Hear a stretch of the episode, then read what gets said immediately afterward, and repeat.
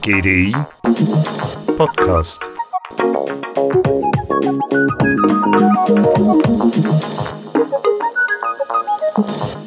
Die Prognose, die Voraussage, die Vorhersage beschäftigt die Menschheit seit jeher. The Power of Predictions, die Macht der Vorhersage, so hieß neulich eine Veranstaltung am GDI. Hat in den heutigen Zeiten der technologischen Umwälzungen mit immer größeren Datenmengen, höheren Verarbeitungsgeschwindigkeiten und immer anpassungsfähigeren Algorithmen die Zukunft ihre Unvorhersehbarkeit verloren? Prognostik war lange eine Grenzwissenschaft, Vorhersagen waren oft mehr Magie denn Wissenschaft. Der Wandel findet statt. Mehr Science, weniger Fiction. Und der Grund ist eigentlich einfach. Durch unser tägliches Zutun in der Nutzung von allgegenwärtiger Technologie ergibt sich ein Loop, ein Schwungrad, das von alleine läuft. Bessere Prognosen ergibt mehr Nutzer, mehr Nutzer ergeben noch bessere Prognosen. And the reason is very simple. Better prediction leads to more users, more users lead to better data, better data leads to better prediction. And this loop, it's a flywheel. And once it starts to go, it gets very hard for others to catch up. Why does everyone use Google? Because Google is measurably better. And furthermore, every time we use Google, we make it even better. Every time you type in your query, it predicts what you want, it serves you up 10 links, and you pick one of those links. Every time you pick that link, you're training the AI. Warum nutzt jede Frau und jeder Mann Google? Weil Google die beste Suchmaschine ist, sagt AJ Agarwal, Professor an der Universität von Toronto und Gründer des Creative Destruction Lab. Und mit jedem Mal, wo wir eben googeln, machen wir den Algorithmus besser, wenn wir eine Vorhersage, einen Link des Gesuchten anklicken. Hey, Sarah, Sarah, whatever will be, will be. The future's not ours see. Que será, será. The future is not ours to see, singt die gute Doris Day. Wirklich? Weg mit Astrologie, Tarot, Glaskugeln und Handlesen. You will meet a tall, dark stranger. Wow, that's exciting news. Her mit der künstlichen Intelligenz. Die soll die Zukunft beschreiben und Entscheidungshilfe sein. Die Möglichkeiten genauerer Prognosen werden unser Leben nochmals radikal verändern. Und wie schnell wir uns doch daran gewöhnen. Ohne Smartphone geht niemand mehr aus dem Haus und auch nicht ins Bett. Die Nutzung von KI-basierten Geräten und Diensten wird zunehmen und damit auch unser Verständnis von KI verändern. Prädiktive Modelle dominieren heute sowohl die Wissenschaft als auch die Industrie. Der wesentliche Punkt ist, dass wir ein Problem, das wir eben nicht als Vorhersageproblem betrachtet haben, in ein Vorhersageproblem umwandeln und so künstliche Intelligenz einbringen, um es anzugehen, sagt Agarwal. The key point is to explain the higher level, the abstract concept of turning a problem that we didn't used to think of as a prediction problem into a prediction problem so that we can bring AI to tackle that. Bereits hinlänglich geschehen in Fotografie, Musik, Film, Telefonie, Banking. Diese Bereiche sind längst zu Produktivitätswerkzeugen geworden, inklusive Vorhersagen, um uns bei alltäglichen Aufgaben zu helfen und unser Leben einfacher zu gestalten. Die praktische künstliche Intelligenz konzentriert sich darauf, das Einkaufsvergnügen zu steigern, die Patientenpflege zu verbessern, die Krankheitserkennung zu präzisieren und das Lernen angenehmer zu machen. Computergestützte Predictions, die funktionieren dann oder die machen dann einen guten Sinn, wenn wir es mit Lebensbereichen zu tun haben, in dem es um Normalitäten oder Normalisierung geht. Klassisches Beispiel Gesundheit. Gesundheit ist ein Balancezustand. Also Sie werden gar nicht aufmerksam auf sich selbst, wenn Sie gesund sind. Nicht? Das ist ein Normalzustand. Nur wenn die Balance kippt, dann werden Sie aufmerksam auf das Problem und dann wollen Sie wieder einen Ausgleich herstellen. Schlicht, Sie wollen normalisieren. Und da funktionieren computergestützte Extrapolationen wirklich außerordentlich gut. Sagt Norbert Bolz, Professor für Medienwissenschaft an der Technischen Universität Berlin. Okay, so weit, so gut, werden Sie denken. Prima. Trotzdem beschleicht uns manchmal ein Gefühl, dass diese Big Data-Technologien unheimlich sind, wie das dritte Gesetz des Sci-Fi-Autors Arthur C. Clarke, das da heißt, jede hinreichend fortschrittliche Technologie ist von Magie nicht zu unterscheiden. Die smarte Assistenz, die da laufend Prognosen für uns ausführt, lässt den schnellen Schluss zu, dass es damit auch möglich sein wird, die Gefühle, Wünsche, Ängste und Gedanken von uns Menschen mit Hilfe von Algorithmen zu ermitteln. What computation means today? It means the capability to model, to predict, and thus to know and control the outcome of events. And it goes back a lot further than machine learning and artificial intelligence. It's the logic on which the entire digital age has been constructed. The difference is that the target of prediction and control is no longer just the weather, but human behavior. sagt James Bridle, Künstler und Publizist. Sein letztes Buch heißt New Dark Age: Technology and the End of the Future. Es ist die Logik, auf der das gesamte digitale Zeitalter aufgebaut wurde, um eben auch menschliches Verhalten vorauszusagen. Nicht nur das Wetter. Ja, ja, ich weiß das alles, ich weiß, ich bin schon ziemlich gläsern mit all den Daten, die ich da streue.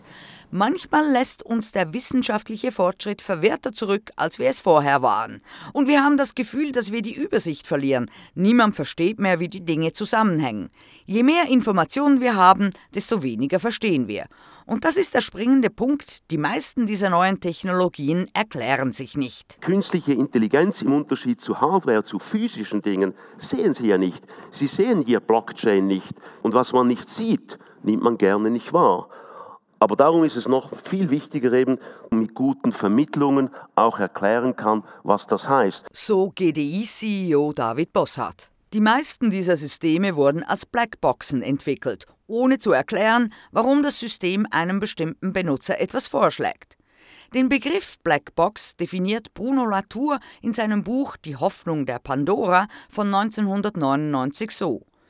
Mit diesem Ausdruck aus der Wissenschaftssoziologie ist das Unsichtbarmachen wissenschaftlicher und technischer Arbeit durch ihren eigenen Erfolg gemeint. Wenn eine Maschine reibungslos läuft, wenn eine Tatsache feststeht, braucht nur noch auf Input und Output geachtet zu werden, nicht mehr auf ihre interne Komplexität. Daher das Paradox, je erfolgreicher Wissenschaft und Technik sind, desto undurchsichtiger und dunkler werden sie. Licht ins Dunkel wollen die Forscher von IBM bringen. Another thing that we are trying to do is really to get explainability to these models. Yeah, most of the models that we do have today, creating with deep learning, are uh, black boxes. Right? To try to explain, creating trust around these models is uh, a very important thing that we are going to do. Die meisten Modelle, die heute mit Deep Learning geschaffen werden, sind eben Blackboxen. Und zunehmend wichtig wird die Erklärbarkeit dieser Modelle, um Vertrauen zu schaffen, sagt Alessandro Curioni, Direktor bei der IBM Research Zürich. Seine IBM-Kollegin Dorothea Wiesmann, Abteilungsleiterin für KI-Forschung, ebenfalls im Zurich Lab von IBM, weist ebenfalls darauf hin, dass Erklärbarkeit, Fairness und Vertrauen entscheidende Aspekte für die Akzeptanz und Nutzung von Vorhersagetechnologien in Industrie und Gesellschaft sind und auch die Gesamtwirkung bestimmen. Hier das Beispiel Fairness und Transparenz von Dorothea Wiesmann. Das eine ist Fairness, also Diskriminierung im Gegenteil.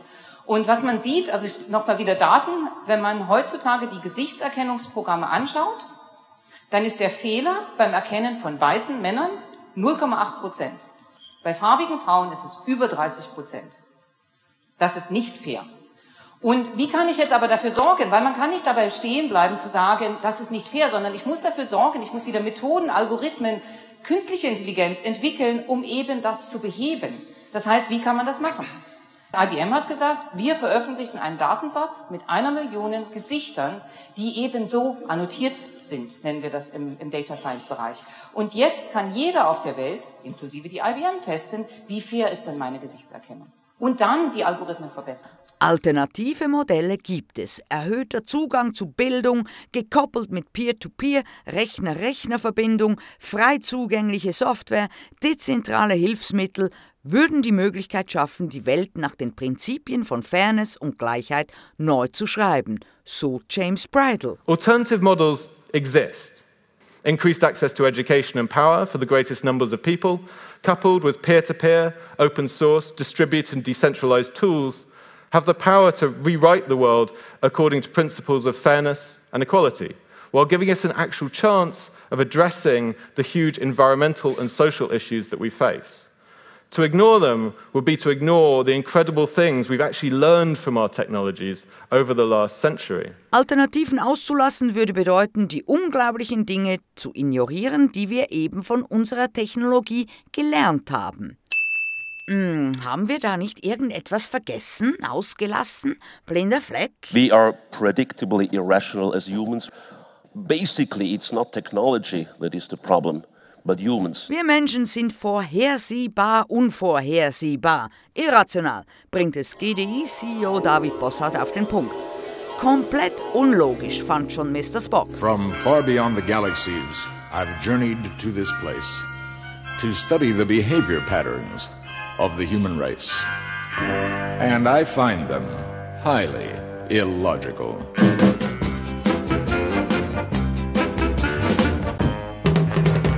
Seien wir ehrlich, wir haben die Illusion, die Vergangenheit zu verstehen, darum folgt daraus, dass auch die Zukunft erkennbar sein sollte. Und noch etwas haben wir komplett ausgeblendet, den Zufall, das Unvorhersehbare, jawohl, den berühmten schwarzen Schwan. Hier die Definition. Als schwarzen Schwan, Black Swan, bezeichnet man ein unerwartetes Ereignis von enormer Tragweite. Geprägt hat den Begriff der Publizist und Börsenhändler Nassim Nicholas Taleb in seinem 2007 erschienenen Buch Der schwarze Schwan, die Macht höchst unwahrscheinlicher Ereignisse. Taleb beschreibt, dass Menschen es sich in einer Zone des Vorhersagbaren bequem machen und so extrem unwahrscheinliche Ereignisse kaum eine Rolle in der Risikobetrachtung spielen. Allerdings treten diese häufiger auf, als man annimmt. Das meint auch Norbert Bolz. Alles wirklich Wichtige sind schwarze Schwäne. Das gilt für die Geschichte und es gilt für die Welt der Innovation. Nehmen Sie nur mal historische Beispiele. Titanic, ja, der Untergang der Titanic. Oder denken Sie an 9-11. Ja? Niemand, aber auch wirklich niemand hat 9-11 vorausgesagt. Oder denken Sie an Fukushima. Also es gibt eine Fülle anderer Beispiele, alle großen historischen Prozesse. Übrigens auch die positiven. Der Fall der Mauer, der Berliner Mauer. Niemand hat das vorausgesagt. Und so natürlich auch andere Dinge wie die Erfindung des Internet. Niemand hat vorausgesagt, was die Spitzenapplikationen der Social-Media-Generation sein könnten. All das sind schwarze Schwäne unberechenbar und schlechterdings unvorhersehbar. Bedeutende historische Ereignisse rein dem Zufall zuzuschreiben, ist eben erschütternd. Wir neigen dazu, die Wirkung einer Technologie kurzfristig zu überschätzen und langfristig zu unterschätzen. Die Komplexität der Welt nimmt zu, und wer nun denkt, dass wir damit nun auch die schwarzen Schwäne in den Griff bekommen, irrt. And I guess with more complex tools we have available, we also decipher more complex problems. And so also the black swans are becoming more complex. Mit komplexeren Hilfsmitteln werden die Probleme komplexer und damit auch die schwarzen Schwäne, sagt David Bosshardt. Diese Jahre 2019, 2020 werden ein Wendepunkt für die KI sein. Die Technologie wird allmählich aus dem Hype-Zyklus herauskommen und es ist absehbar ohne Kristallkugel, dass sie sich überall durchsetzt, bei allen Arten von Unternehmen, Prozessen, Produkten und Dienstleistungen. Wird sich das Verständnis und auch die Akzeptanz für die Technologie ebenfalls ändern? Ist dies ein sogenannter Sputnik-Moment?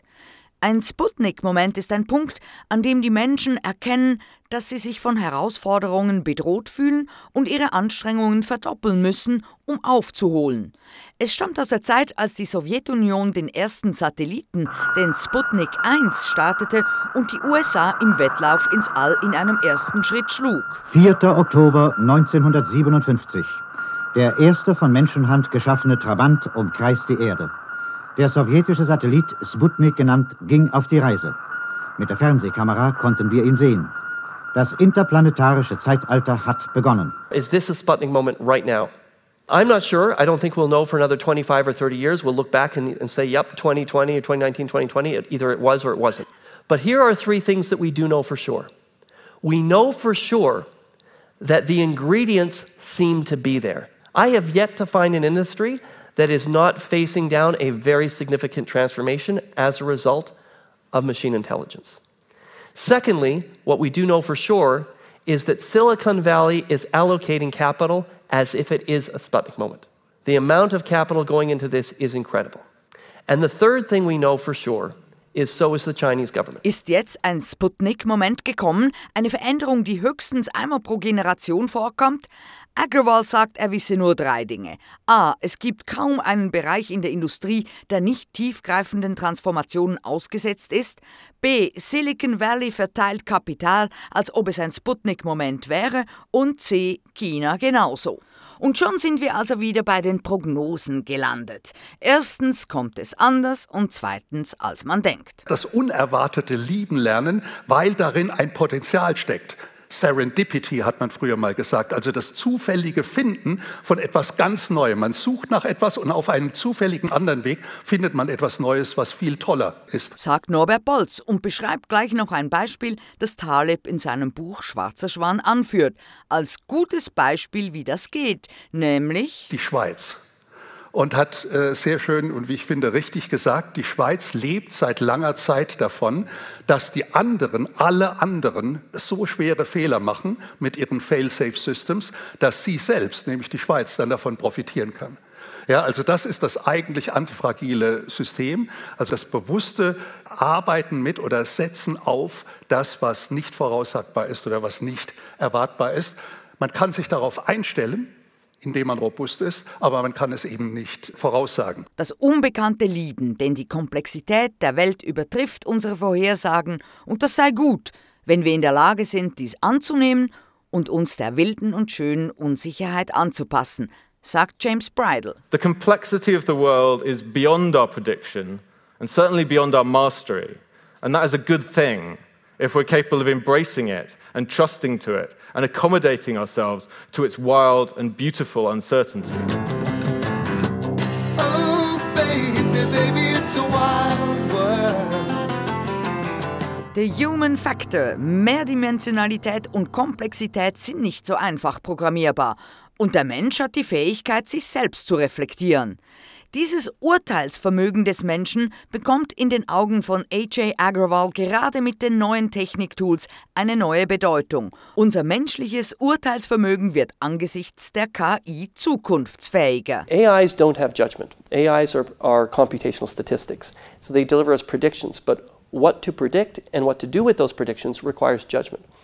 And so our human judgment becomes more valuable, not less, in the face of AI. Wie sagte schon Abraham Lincoln, der beste Weg, die Zukunft vorherzusagen, ist sie zu erschaffen.